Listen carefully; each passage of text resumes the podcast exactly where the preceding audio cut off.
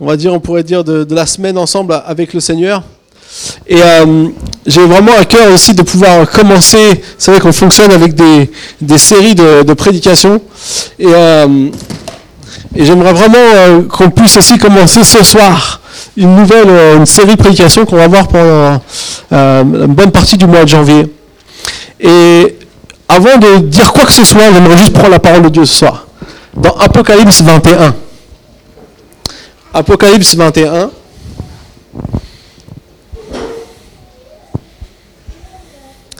Si tu ne sais pas où c'est, c'est presque à la fin de ta Bible. Apocalypse 21.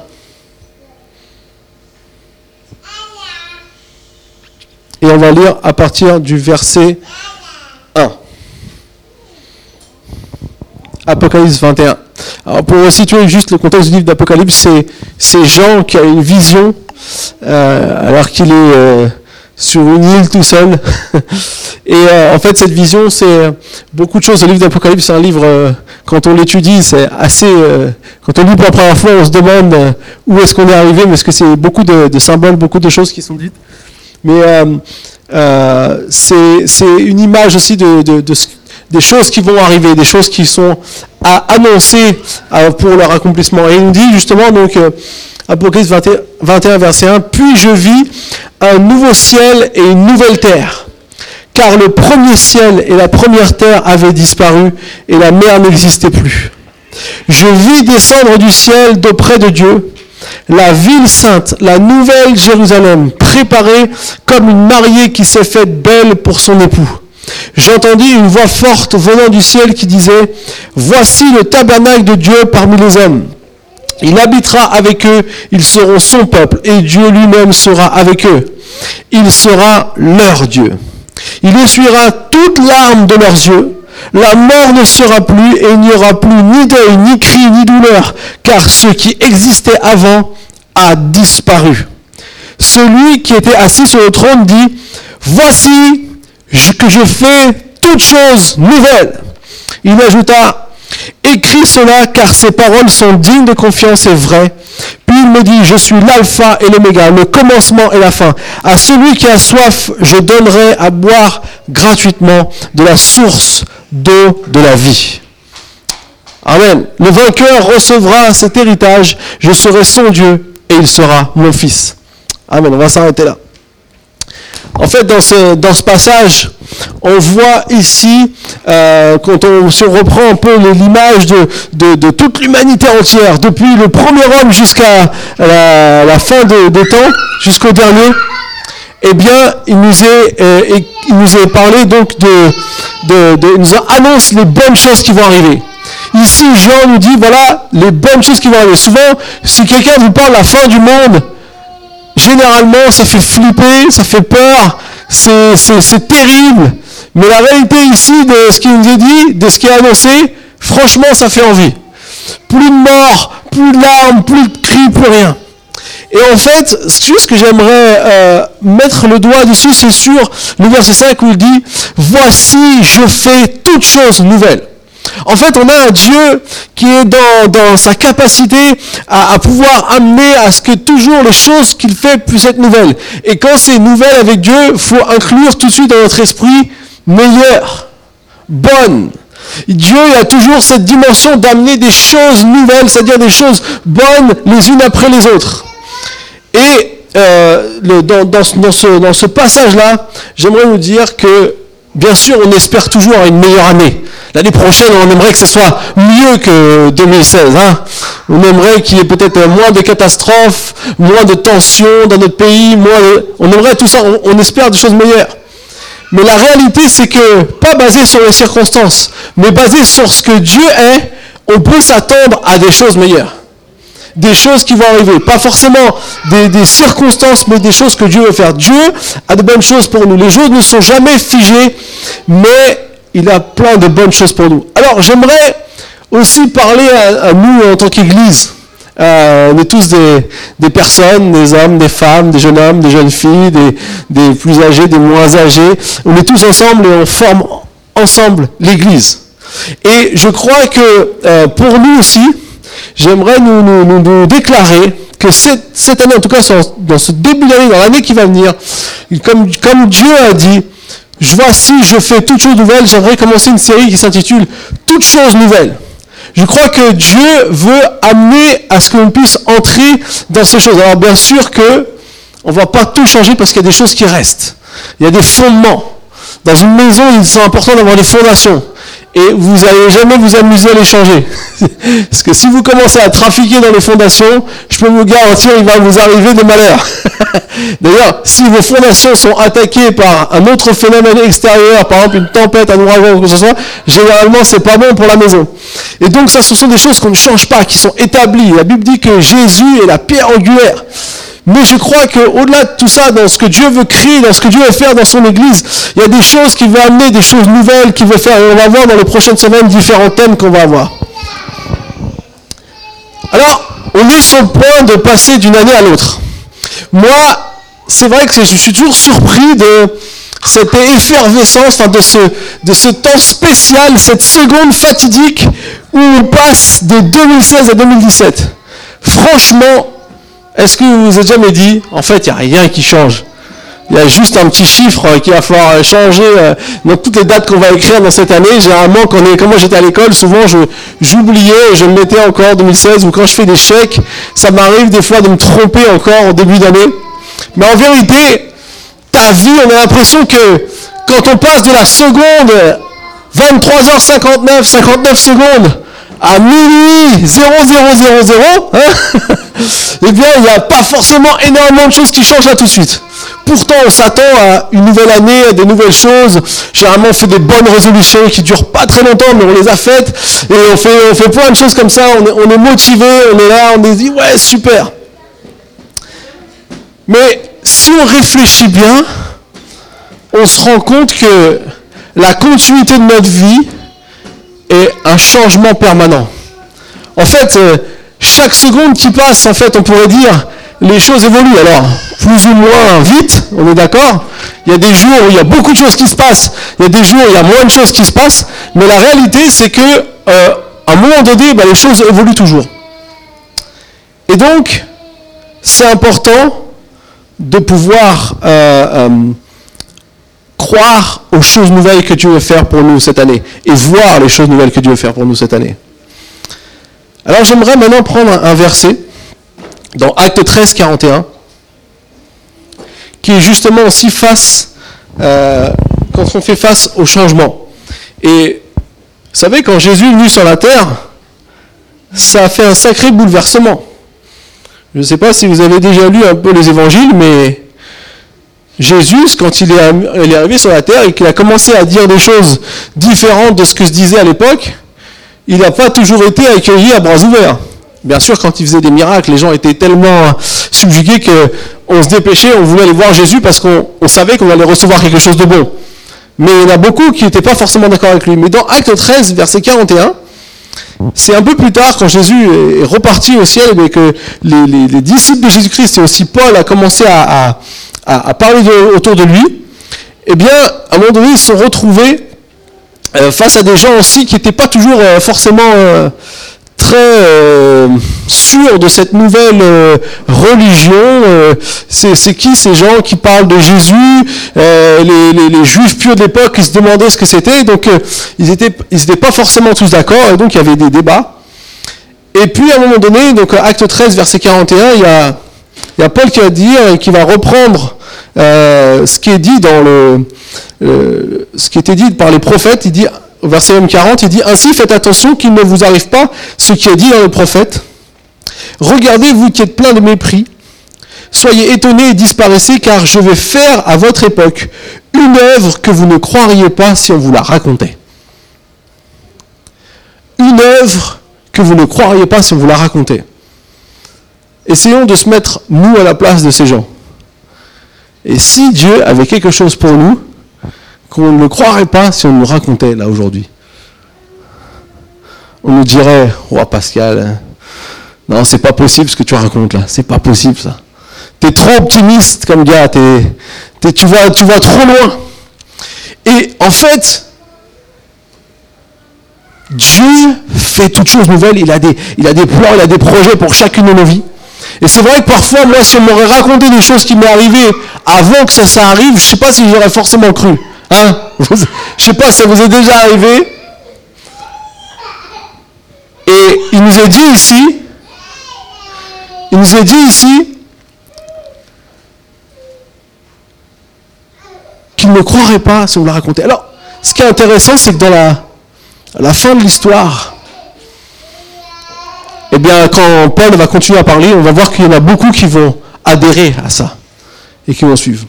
Mais ce que j'aimerais voir avec nous aujourd'hui, et c'est un peu le, le thème de mon message, c'est que Dieu veut nous donner une nouvelle perspective. Toute chose nouvelle, Dieu veut nous donner une nouvelle perspective. Dieu veut nous donner une nouvelle perspective sur nos vies, sur ce qu'il veut faire avec nous, sur ce qu'il veut faire avec l'Église, sur ce qu'il veut faire avec chacun de nous, ce qu'il veut faire là où tu es placé dans ton milieu social, ton travail, ton école, euh, ta, maison, tes, frères et tes soeurs, ta famille, tes voisins, peu importe. Une perspective, une nouvelle perspective. En fait, ici, si je te dis que Dieu a... Et si je te disais, tu sais, cette année, Dieu va faire ça, ça, ça pour toi, peut-être que tu ne croirais pas. Et pourtant, Dieu est capable de faire des choses extraordinaires. Et souvent, en fait, ce qu'on a besoin en premier lieu, c'est d'avoir une bonne perspective. Alors, c'est quoi une perspective? C'est une vue qu'on a d'un endroit déterminé. Par exemple, si je regarde, là, par exemple, je vois, dans ma perspective, je ne vois pas la, la, pendule qui est derrière, parce qu'il y a la guirlande qui m'empêche de la voir. Mais si je me mets juste comme ça, là, d'un seul coup, je la vois. Et en fait, il y a plein de choses dans nos vies, c'est exactement la même chose. Parfois, c'est impossible de s'imaginer que Dieu pourra faire ça avec moi, que Dieu serait capable de faire euh, des choses dans ma vie, avec ma vie, parce que notre perspective, elle n'est pas alignée comme celle que Dieu veut nous montrer.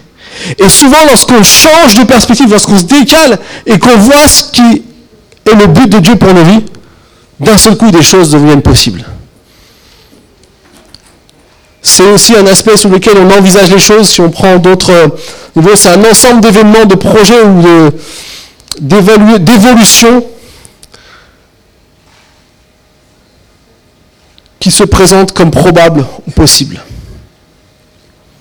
Alors, j'aimerais prendre une histoire. Je ne vais pas être très long ce soir, mais j'aimerais prendre une histoire ensemble. Euh, justement, de, par rapport à ce thème de la nouvelle perspective et de de cette chose que peut-être que si on nous la racontait, on, ne le croirait pas. C'est dans 2 Rois, chapitre 6. C'est une histoire très intéressante qui, que j'aime beaucoup dans la Bible parce que c'est, je crois, une histoire qui illustre très bien ce que parfois nous on peut vivre aussi. 2 Rois, chapitre 6, verset 13. En fait, cette histoire, c'est une histoire incroyable. Si vous aimez les films, bah là je pense qu'on pourrait faire un, super film avec cette histoire parce qu'il y a un super scénario, il y a un script euh, génial. C'est euh, l'histoire d'une armée, l'armée syrienne. Alors, vous voyez, c'est assez actuel aujourd'hui. l'armée syrienne qui euh, voulait aller combattre Israël. Le roi de Syrie voulait aller combattre Israël. Et puis, euh, à chaque fois qu'il se préparait, mettait ses hommes en place, je sais pas s'il y en a qui jouent à des jeux d'armées, sur ordinateur et tout, c'est que c'est la mode en ce moment, alors faut mettre, euh, faut mettre ses, armées au bon endroit pour pouvoir l'attaquer, euh, atteindre son objectif, il faut, faut, mettre en place sa stratégie. Et lui, à chaque fois qu'il mettait une stratégie en place, comme par hasard, l'ennemi qui était Israël, eh bien, à chaque fois, il savait où ils étaient. Et à un moment donné, il s'est dit, c'est pas possible, il y a une taupe avec nous. il y a quelqu'un qui est en train, qui est infiltré, qui, qui, est en train de lâcher des informations. Est-ce qu'il y a un partisan d'Israël parmi nous? Et là, son serviteur dit, non, il n'y a pas de partisan. On est tous avec toi. C'est juste qu'il y a un prophète, Élisée, à chaque fois que tu parles dans ta chambre, ça lui est révélé à lui. Et donc, du coup, il se retrouve face à cette situation. Alors, question, euh, réflexion très simple du roi des Syries, c'est dit, puisque c'est lui mon problème, je vais aller l'éliminer. Après tout, c'est comme ça qu'on fait. Quand on a un problème, on cherche à l'éliminer. Alors là, c'était un problème de taille puisque c'était Élysée. Alors le roi, au verset 13, dit Allez repérer où il est et je le ferai capturer. On va lui dire Il est à Dotan. Le roi de Syrie envoya des chevaux, des chars et une forte troupe qui arrivèrent de nuit et qui encerclèrent la ville. Le serviteur de l'homme de Dieu se leva de bon matin pour sortir de la ville et il vit qu'une troupe la cernait avec des chevaux et des chars. Il dit alors à l'homme de Dieu, Ah, mon Seigneur, comment ferons-nous? Il répondit, N'aie pas peur, car ceux qui sont avec nous sont plus nombreux que ceux qui sont avec eux. Puis Élisée pria, Éternel, ouvre ses yeux pour qu'il voie. L'Éternel ouvrit les yeux du serviteur et il vit la montagne pleine de chevaux et de chars de feu tout autour d'Élysée. En fait, ici, on a exactement souvent ce qui se passe avec nous. Dans notre propre vie, nous aussi, on a un ennemi qui vient. Et ce qui est intéressant ici, c'est que l'ennemi que euh, finalement ils ont toujours réussi un petit peu à, arrêter les stratégies, à un moment donné, le serviteur il va sortir, le serviteur d'Élysée il sortir, il va voir toute l'armée tout autour. Et là il se dit, ça y est, on est fini. Ils sont venus pour nous, ils ont réussi à voir, on n'a pas réussi à déjouer leur stratégie cette fois-ci, ça y est, c'est fini. Et parfois, nous aussi, dans notre vie, on a l'impression que dans certaines situations, on se dit, mais pourquoi je suis arrivé, pourquoi maintenant ces choses sont arrivées? Pourquoi je me retrouve dans cette situation où j'ai l'impression que mon ennemi, il est tout autour de moi? Ils ont dit, ils les ont encerclés. Vous savez, encercler, c'est une des stratégies les plus efficaces parce qu'il n'y a plus de moyen de, il n'y a plus de porte de sortie. Qui a déjà eu l'impression que ce qu'il vivait à un moment donné dans sa vie, c'est, il y avait pratiquement, vous cherchez une porte de sortie, vous ne la trouvez pas. Vous dites, si je fais ça, oui, mais il y a ça qui va se passer, si je fais ça, il y a ça qui va se passer. On se retrouve parfois dans des situations, que ce soit euh, dans notre famille, que ce soit à l'école, que ce soit dans toutes les, circonstances, que ce soit au travail, que ce soit dans des, des situations juste parfois qu'on vit dans la vie de tous les jours, on a l'impression qu'il y a comme quelque chose qui nous encercle. Il y a comme quelque chose qui veut nous faire échouer. Et là, ce que j'adore, c'est qu'Élisée va dire à son serviteur, ceux qui sont avec nous sont plus nombreux que ceux qui sont avec eux. Et je pense que ce n'est pas écrit, mais je pense que le serviteur a dû se poser la question, mais où ils sont Parce que moi, je vois l'ennemi tout autour de moi. Je fais un 360 degrés et euh, il n'y a que des ennemis. Et c'est là que Élisée va prier. C'est important la prière. Il va prier parce que quand on commence à prier, on est capable de voir des choses qu'on ne voyait pas. On est capable de voir des choses qu'on ne peut pas voir dans le naturel. Il dit, ouvre ses yeux.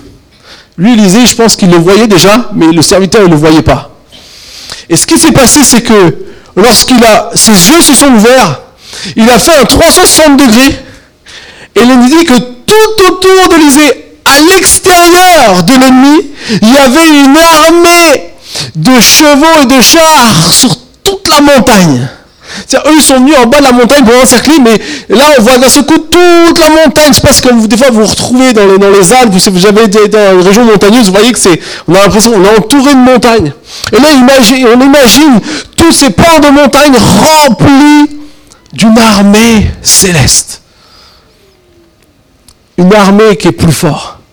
Il faut toujours se souvenir que même quand nous, on a l'impression que parfois on est peut-être limité, parfois notre circonstance qu'on vit, c'est quelque chose, on a l'impression qu'on est dans l'échec, on a l'impression qu'on a, on a, raté quelque chose, on a l'impression qu'on est pris par quelque chose, on a peur, on est tout fait, parce que la première chose que, que Élisée va dire à son serviteur, n'aie pas peur.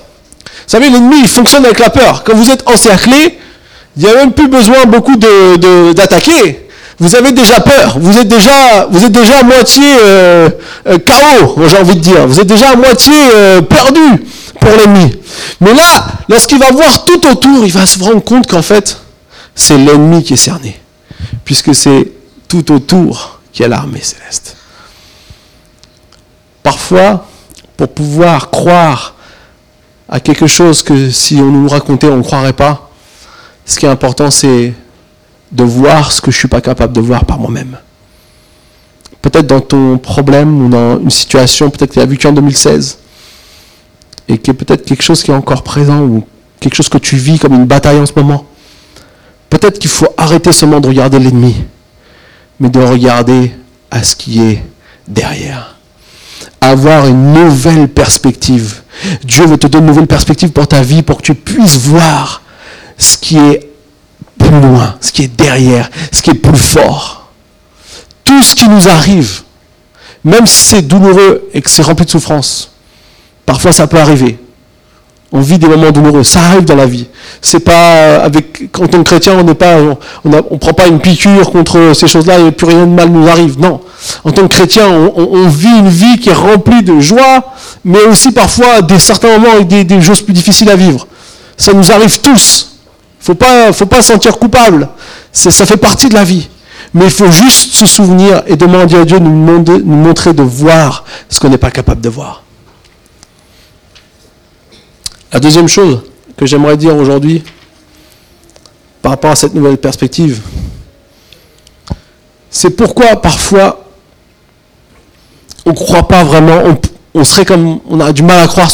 Si Dieu nous racontait ce que Dieu avait fait, on ne le croirait pas. C'est parce qu'aussi on s'attend parfois à voir des choses précises. On a une attente précise de Dieu. Moi, je sais que souvent dans ma vie, j'avais dit à Dieu, voilà, c'est ça que je veux maintenant. Et je priais, Seigneur, tu vas me faire ça, tu vas faire ça pour moi. Alléluia, j'ai au nom de Jésus, ouais. Et puis, parfois, on a l'impression que Dieu est sourd, qu'il ne répond pas, qu'il n'est pas là. qui, qui a déjà vécu ça dans sa vie? Qui a déjà, moi, vécu une fois ça dans sa vie? Mais Seigneur, mais je t'ai prié. Moi, j'ai déjà dit souvent à Dieu, mais Seigneur, pourquoi? Pourquoi ça ne va pas comme moi, je pense que ça serait le mieux que ça aille? Ça nous arrive tous. Pourquoi? Parce qu'on on, s'est fixé quelque chose dans notre tête. On dit, voilà, c'est ça que je veux voir. Et alors, il y a un psaume par rapport à ça. Il y a un psaume qui est très très intéressant, c'est le psaume 1. C'est facile, c'est number one. On va lire les versets 2 et 3. Le psaume 1, versets 2 et 3. nous dit, celui qui trouve son plaisir dans la loi de l'Éternel et la médite jour et nuit, il ressemble à un arbre planté près d'un cours d'eau. Il donne son fruit en sa saison et son feuillage ne se flétrit pas. Tout ce qu'il fait lui réussit. Yes Ça, c'est des versets qu'on aime. Tout ce qu'il fait lui réussit. 2017, je vous annonce une bonne nouvelle. Tout ce que vous allez faire va vous réussir. Yeah Amen. Amen, hein? Il ne faut pas oublier de lire tout quand même, il hein. faut, tout prendre. en fait, ça c'est la fin. Et quand on regarde bien ce verset, la réussite n'est peut-être pas la même réussite que nous on imaginerait. Parfois, et je l'ai vécu, et je suis sûr que certains d'entre nous, on l'a déjà vécu, Dieu ne répond pas à ce qu'on voudrait voir. Peut-être tout de suite, ou peut-être pas. Pourquoi? Il n'y a que Dieu qui sait ça. Mais je sais une chose. C'est que ce que nous, on a l'impression de voir comme un échec, n'est pas forcément un échec. Pourquoi? Parce qu'il nous est dit ici, que celui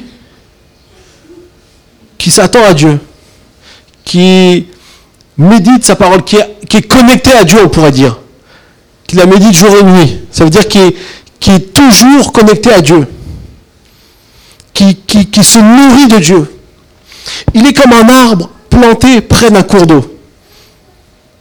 Vous savez que les cours d'eau, heureusement que la plupart du temps, ils ne s'arrêtent pas. Nous, on a un beau fleuve, la Seine. C'est euh, prendre ses racines euh, quelque part en Bourgogne. cette petite source continue de couler et elle va aller se jeter dans la mer au Havre, en passant par Paris. Et ce cours d'eau, il est là. Et lorsqu'un arbre planté près d'un cours d'eau, c'est comme s'il est tout le temps alimenté. Mais il y a une chose qu'il fait, c'est qu'il donne son fruit en sa saison. Et ça, c'est important. Parce que ce qui est peut-être l'échec d'aujourd'hui, ce qui est peut-être l'hiver d'aujourd'hui, on peut, on peut le dire aujourd'hui, c'est l'hiver. Hein J'en ai qui m'ont fait des bises très très froides ce soir. Ce qui est l'hiver du moment, c'est peut-être la préparation de ma réussite de demain. Et même sûrement, pourrais-je dire, la réussite de demain. Je ne sais pas si vous avez vu cette semaine, on en a beaucoup parlé, on en a beaucoup, euh, c'est bon, on est beaucoup sur la télé, homme, un Français qui s'appelle Thomas Coville. Vous avez entendu parler de lui cette semaine qui a battu le record du tour du monde à la voile en 49 jours et 3 nuits. 49-3. Et, euh, et il, a, il, a, il a réussi cet exploit et on est tous admiratifs. Waouh Il passe à la télé, tout le monde l'invite, on veut tout savoir comment ça s'est passé, comment tu as réussi à battre le record. Faut dire qu'il a explosé le record puisque le record était à 57 jours. Donc il a fait 8 jours de moins. Il aurait gagné un jour, on aurait pu dire, ouais, super, mais là, il a fait 8 jours de moins. Ce qui est vraiment une belle grande victoire. Alors, c'est qu'un gars assez humble parce qu'il a tout de suite dit, oui, mais on a fait des évolutions technologiques sur le bateau, ce qui était aussi un risque. Parce que, une évolution technologique sur un bateau qui fait le tour du monde à la voile, nous, on pense que, ouais, c'est super, il y a zéro moteur là-bas, donc déjà, c'est pas, pas une aide, mais c'est juste la, façon de, construire le bateau. Mais qui dit euh, d'aller plus vite dit plus de dangerosité, donc plus de, plus de chances d'échouer. Et en fait, si on écoute bien même toute son histoire, il raconte que, je crois que c'est la huitième fois qu'il faisait le, tour du monde à la voile pour battre le record. Et que très souvent, soit il a réussi, deux ou trois fois, il a réussi à faire le tour, mais il n'a pas battu le record. Et que les autres fois, il a eu des problèmes mécaniques. Et même sur ce, sur ce tour-là, à un moment donné, il a été très malade. Il a dû avoir, euh, il a dû avoir des antibiotiques. Il avait pris, des, bien sûr, il fallait prendre la précaution. Il envoyé des photos à un médecin pour lui montrer ce qu'il avait. Et il, devait, il lui disait voilà, il faut prendre ça. Et à un moment donné, il a dit quand j'étais tellement mal pendant huit jours, j'étais très mal à tel point que euh, même de chaque petit effort que je devais faire était un, comme un exploit. Et je devais me motiver pour chaque tâches que je devais faire les unes après les autres. J'étais pas en train de me projeter sur la fin de la course. J'étais juste en train de me dire, faut que j'essaye de survivre à la prochaine vague. Et en fait, il, donc il, faisait ça et, il dit, c'était un moment donné où j'ai presque douté que j'allais pas réussir. Et, du coup, il, était dans, ce, temps de, de difficulté.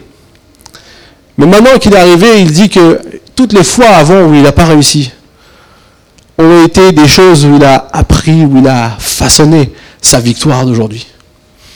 J'aimerais vous dire, dans la vie, c'est pareil. Tout ce que tu vis peut-être en négatif, ou quelque chose qui parfois peut faire mal, qui peut qui peut te décevoir, peut-être euh, des autres, peut-être de toi-même, n'est pas forcément quelque chose qui va rester négatif toute ta vie. Parfois, c'est dur à vivre. Et sincèrement, loin de moi de vous dire que, oh, vas-y, avec Dieu, ça va aller. C'est pas ça qu'on veut dire. C'est juste que Bien sûr, Dieu nous donne une force, mais ce qui est important, c'est qu'on puisse garder ça pour pouvoir préparer notre victoire que Dieu veut nous donner plus tard. Et très souvent, les sportifs, ceux qui aiment le sport, vous allez voir, très souvent les sportifs, vous savez, quand ils veulent battre un, champion ou quelque chose, ils butent toujours à une limite. Et, et ils s'entraînent dur pour gagner, pour réussir juste un peu plus vite juste un peu plus, un peu plus haut, faire euh, quelque chose un peu plus pour, pour pouvoir être celui qui est le champion. Et c'est pour ça que c'est important qu'on puisse continuer, qu'on puisse être ces personnes plantées près d'un courant d'eau. Parce que dans sa saison, après l'hiver vient toujours l'été. Et là, Dieu nous emmène à vivre. La première chose, c'était ce que je ne peux pas voir. La deuxième chose, c'est ce que je veux voir. Des choses peut-être qui peuvent m'empêcher de croire à ce que Dieu veut faire cette année. Et j'aimerais terminer en disant ce que je verrai. En fait, on a vu peut-être des choses qui peuvent nous empêcher, mais j'aimerais vous dire aussi que c'est important de se projeter dans ce que Dieu veut nous amener à voir et de garder toujours une foi par rapport aux choses qui vont arriver. Bien sûr qu'on n'est pas maître de nos vies, de tout ce qui se passe dans nos vies. tu ne pourras jamais euh, choisir ce qui va t'arriver. Ce qui t'arrive, t'arrive, par, définition. Parfois, tu t'engages dans quelque chose, tu t'engages euh, peut-être dans un nouveau travail, dans une nouvelle école, dans, quelque chose de nouveau, et tu sais pas ce qui peut t'arriver.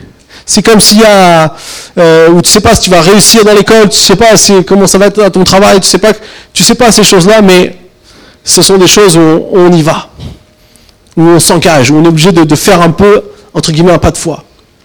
Et en fait, dans ce, dans ce verset que Paul aussi dit, Faites pas comme euh, les prophètes, ceux qu'on dit à, à, vos ancêtres que si je vais faire une œuvre, que si vous la racontez, vous ne la croiriez pas.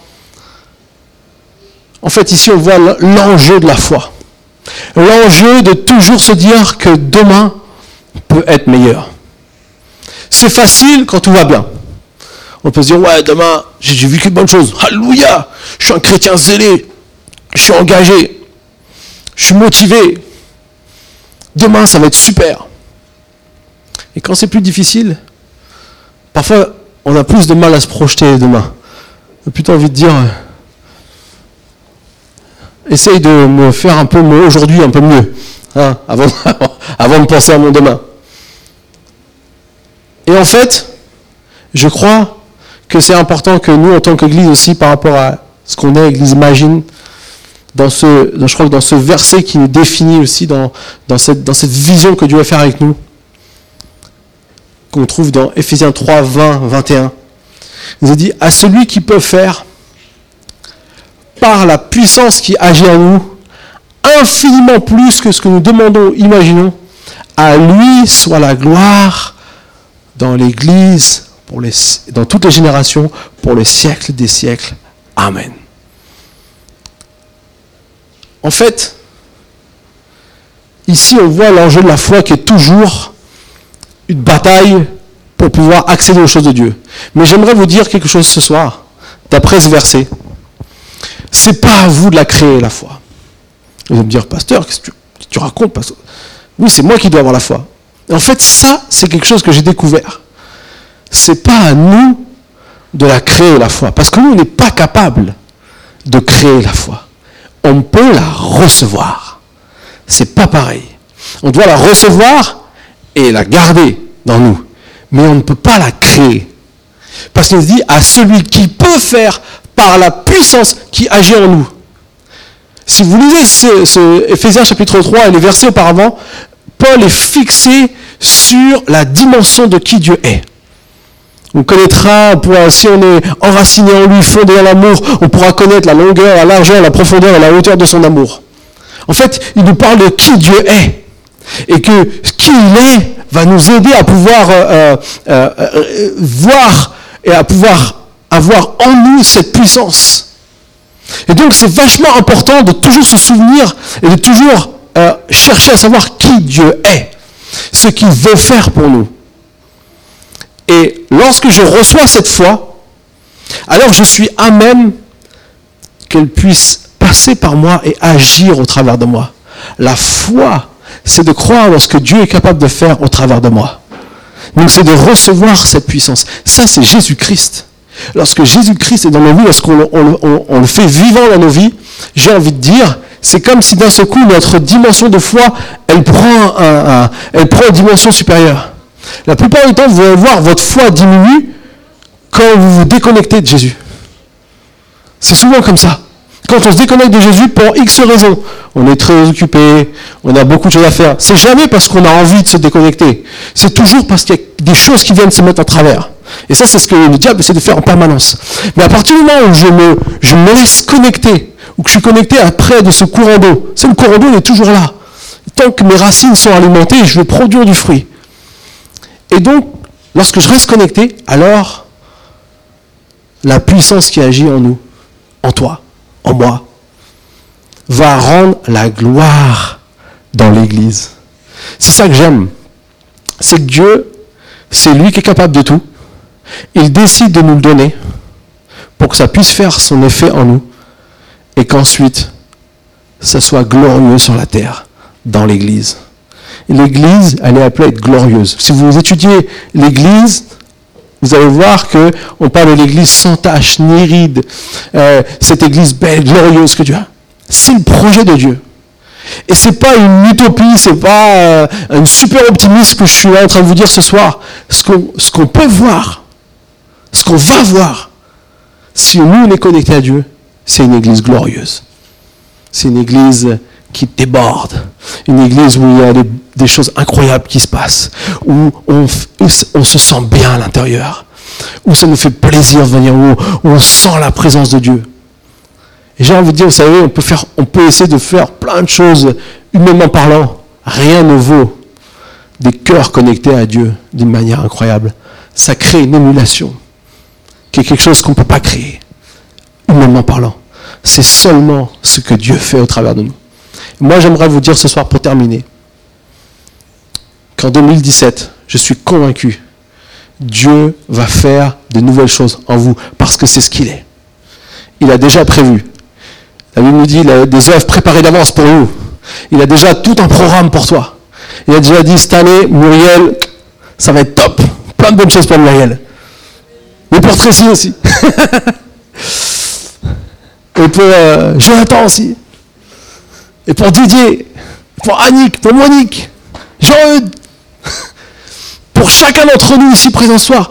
Dieu, il a des choses prévues. Il a, il a sa fiche comme ça. Il dit voilà elle va réussir dans ça, elle va avancer dans ça, elle va progresser dans ça, elle va avancer plus loin encore. Et c'est comme si, si maintenant je me concentre sur ces choses-là, je veux garantir que la puissance de Dieu va agir en travers de nous.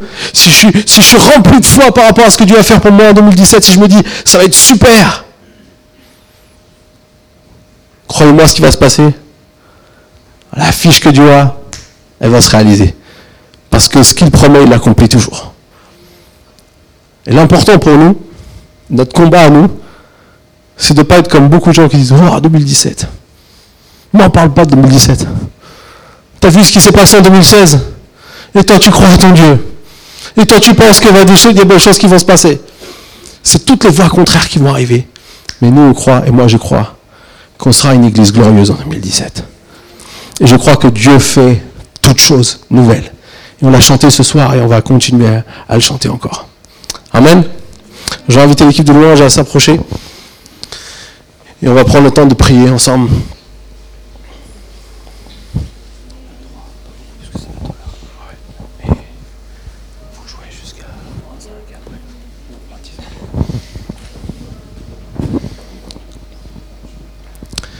J'aimerais vraiment qu'on puisse. Euh, voilà, est-ce qu'on peut, est qu'on peut se lever? Ah, pardon.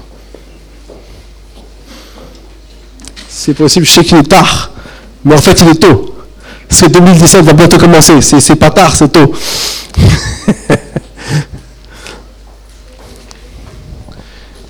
J'aimerais te dire, prépare-toi pour 2017. Ça va être quelque chose d'extraordinaire. Dieu a prévu des bonnes choses pour toi. Dieu a prévu de t'emmener plus loin. Dieu a prévu de, te faire découvrir encore de nouvelles choses de qui il est. De son, trésor inépuisable. Il va sortir encore de bonnes choses pour ta vie en 2017. Alléluia. Seigneur, merci pour, tous mes frères et sœurs présents ici ce soir dans ta maison. Merci parce que Seigneur, je crois que tu places dans nos cœurs des choses incroyables. Ton esprit qui, agit au travers de nous est capable de faire des choses incroyables. Et Seigneur, parfois dans la continuité normale de nos vies, on a l'impression que le cours des choses évolue tranquillement. Seigneur, je sais que à l'intérieur de tout ça, il y, a, il y, a, des choses que tu as prévues pour chacune de nos vies. Et tu nous appelles à être des hommes, des femmes qui ne restons pas cachés au milieu d'une foule de personnes qui n'ont aucun but, qui n'ont aucun sens à leur vie, qui n'ont aucun, espoir pour demain, qui simplement sont pris par le flot de la vie, des, parfois des difficultés de la vie.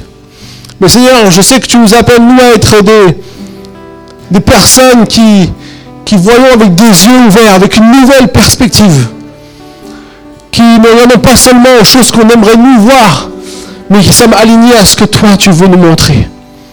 Et Seigneur, nous sommes des hommes, des femmes qui sommes capables de voir au-delà de l'ennemi, de voir l'armée céleste qui est tout autour, qui encercle l'ennemi comme l'ennemi nous encercle nous, et qui est prêt à se battre pour chacune de nos vies. À chaque fois que l'ennemi essaie de venir nous attaquer, il y a l'armée céleste qui est en préparation pour venir stopper, venir arrêter la destruction de nos vies. Seigneur, merci parce que c'est une grâce de pouvoir savoir que tu es avec nous.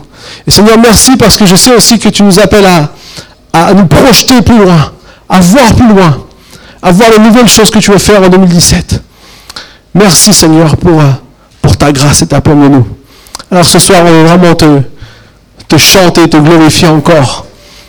Pendant les dix prochaines minutes, on veut vraiment te, te remercier pour qui tu es, pour nous préparer aussi à, à pouvoir fêter, entrer dans cette nouvelle année, ce que tu as prévu pour chacun de nous. Amen.